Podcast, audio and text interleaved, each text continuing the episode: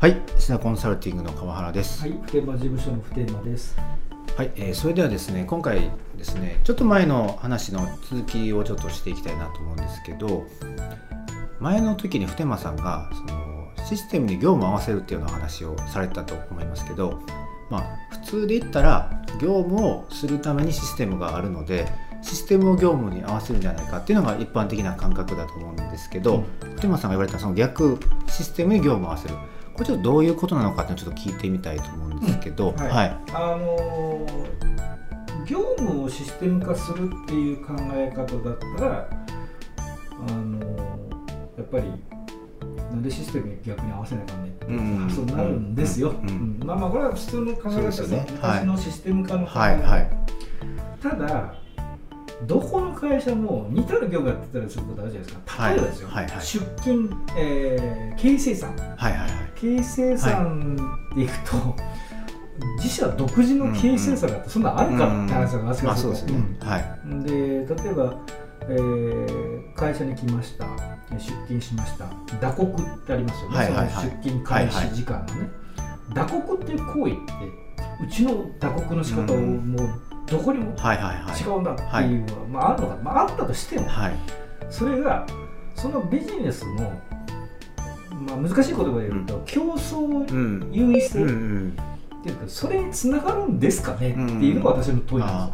なるほど。うちの打刻すごいからそれで他の会社より優れてるようになってるんですか？ってそんなことないでしょっていうそうそうそうそう。ことですよね。一緒や。ろまあそれはそれはまあねだったらわざはい。わざなんか自分たちオリジナルの仕組みを作るのは、うん。まあそこにお金かけたいんだったら別にそれは趣味の世界ではい当然ですはい。けど、ただ意味ないだろうっていうのが私の考えなんですああなるほど、うん。なのであの例えば、えーメールをねその送りたい、はい。自社独自のメールの送り方にはないるでしょ、はいはいみんなあれシステムに合わせてるんですうよ、ん。ああまあそうか。だからそこも自然にそうやってるっていうことですよね。そうそうそうはいはい。でところがし会社の仕事ってなったとかに、なぜか、うんあのみんなうちは特別。って、うんう必ず言いますよね。もちろんね特別なとこもあるんですよ、うんうん。これは絶対もうあの他社には絶対教えられないやり方、あるんだけど全部じゃないでしょと、いうところで、えー共通化できるところと、えーオリジナルでこだわるところって分けていきましょう、難しい言葉で言うと競争領域と非競争領域っていうのをうん。分けてん。考えておかないと。それこそ自社でエクセルを作るみたいなアホ臭いことをやるんです。なるほど。あエクセルを作るっていうのはそのエクセルというシステムそのものを作るってことですね。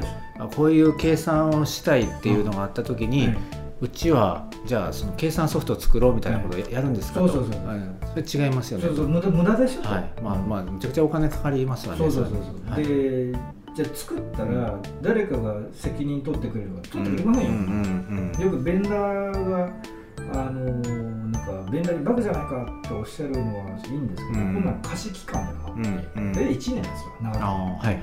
1年以内のバグだったら直しますと。ところがそれ以外については、うん。もうあとはお金いりますよっていう形になる決まってるん。でもっと言うとあのこういうイメージください。家を建てる時にもう完全オリジナルの自分の思う通りの家と、はい。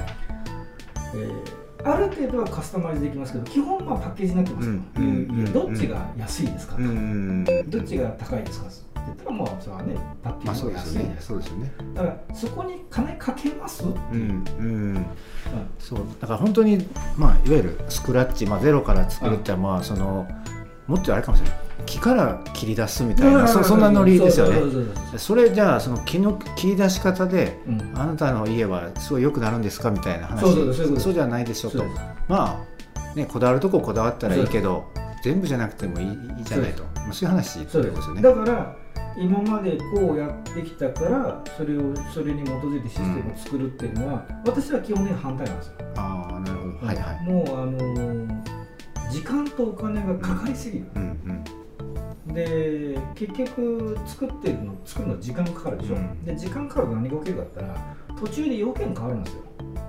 要件どんどんそう、ビジネスもね環境も変そうわってき環境変わますからね。るからどんどんどんどんあのうん終わらないシステム。が出来上がる、はい。はいどっかの銀行みたいに、はいはい。はいはいはいはい。あの IT 界の桜田ファミリーと言われてる あのあれは結局その、うん。作るには時間がかかるですよ、うんとなってくるとその時間の変化とあ作ってる間のじかかる時間とその間に起きる変化、うん。バランスがうん常にしない状態が起きてるうんうんうんでどんどんどんどん泥沼にはまり込むっていうパターン。こういうのはもう中小企業はやる体力ありますか？ら、うんうん。そんな暇ねえだろうと。うんいうのが私は大手だったらそんな暇ないと思いますよ。まあそうですよね。逆に大手であればほどねあの膨大な範囲になるでしょうしね。だからこういうのはもうあの非競争領域って言われてるから、うん。もう割り切ってうん。業務合わせる、うん。うん。であとはそのよくあるのがこうやっぱり昔からこういうやり方してるんでっていうところで思考停止しちゃったんですよね、はいはいはい新しいこと考えられないっていう。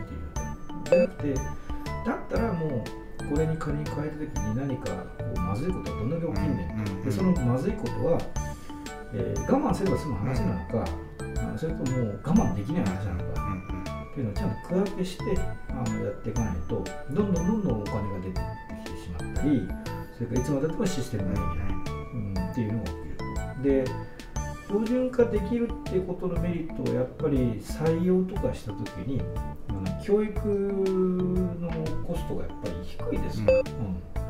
あのどこでもまあ似たような処理だとするとあのまあ他の会社で経験された方もし採用するとしてもできますしであのすぐ立ち上がるというものもありますし未経験者であってもあのマニュアル化しやすいでしょ？でそのマニュアルを一から作るんじゃなくてこれまたマニュアルをどっかからコピってくると、うんうんうんっていう形でノウハウがそこら辺にはい転がってるんで、ノウハウの転用ができるうんんですよ、だからそうするとやっぱりスピードが速いですね。スピードが速いってことはコストに効くんですよ、うん。まあやっぱり。そうですよね。もう単純です。はいはい。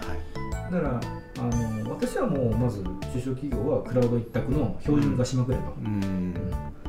なるほど。まあ実際あれですよ。逆にあのまあ実は僕も今あることをシステムで実現しようとしてるんですけど、まあ、そこでもまあゼロから作るのか、まあ、既存のサービス作るのかっていうのは少しあったんですけど、今はその既存のサービスを活用してやる方法をやろうとしてるんですね。で何が起こったかというと、まあ、自分はこれが強みにしようと思って考えてたけどまあ世の中ではもうもうすでに考えてる人ってまあ大体のことはもういてて、うん僕が考えてるようなことはもう全部うん。なっててなんならあこれやったらもっと便利やみたいな、うん結構あったりするんで、うん。まあ、むしろシステムに合わせるだけで一定のレベルまで一気にいけちゃうみたいな、そういうのはありますよね。あのスタートダッシュ早いですよ、早いですよね。うん。やっぱりあのなんだろう。えーていうレゴブロックみたいなもんですね。レゴブロックがあってうん大雑把になったらはい形作れっしよと、はいはいうんだから早いですよね。そうですよね。ただまあなんかここのこう赤の端っこがちょっとやっぱり気に食わない、そこだけこう安いでこうそうですよね。変えるとかっていう。そうですよね。そうですよね。